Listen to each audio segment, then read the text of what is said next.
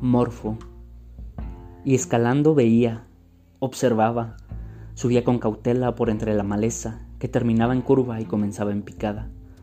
Rozaba despacio, subía, sintiendo, sintiendo la firmeza de ese suelo, de esa montaña, de esas montañas, la primera, más pequeña que la segunda, la segunda, siguiendo el camino de la primera. Eran dos cordilleras, desembocaban en el bosque, formaban bellezas, formaban esculturas, formaban formas.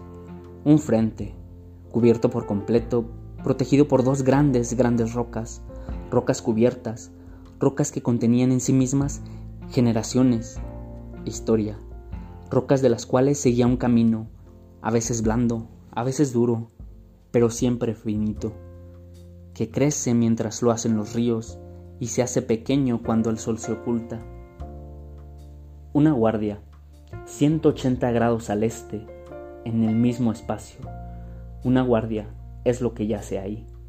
Dos montañas, no grandes, no pequeñas, sino monumentales, firmes, y que aunque no estén cubiertas, protegen, protegen la entrada, la salida, el castillo, girando, girando de nuevo esos 180 grados al este u oeste, cualquiera correcta, pasándose frente, siguiendo al muro, hay un camino, un camino cubierto que a lo cerca desemboca, desemboca en dos pequeños pozuelos que esconden agua, pero alguna vez tenían vida, una de nacimiento y la otra para seguir con vida.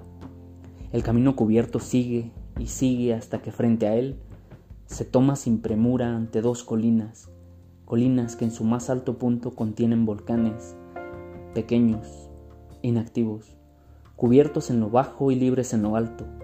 Son suaves y rugosos sin quererlo, pero anuncian que el páramo casi llega a su fin.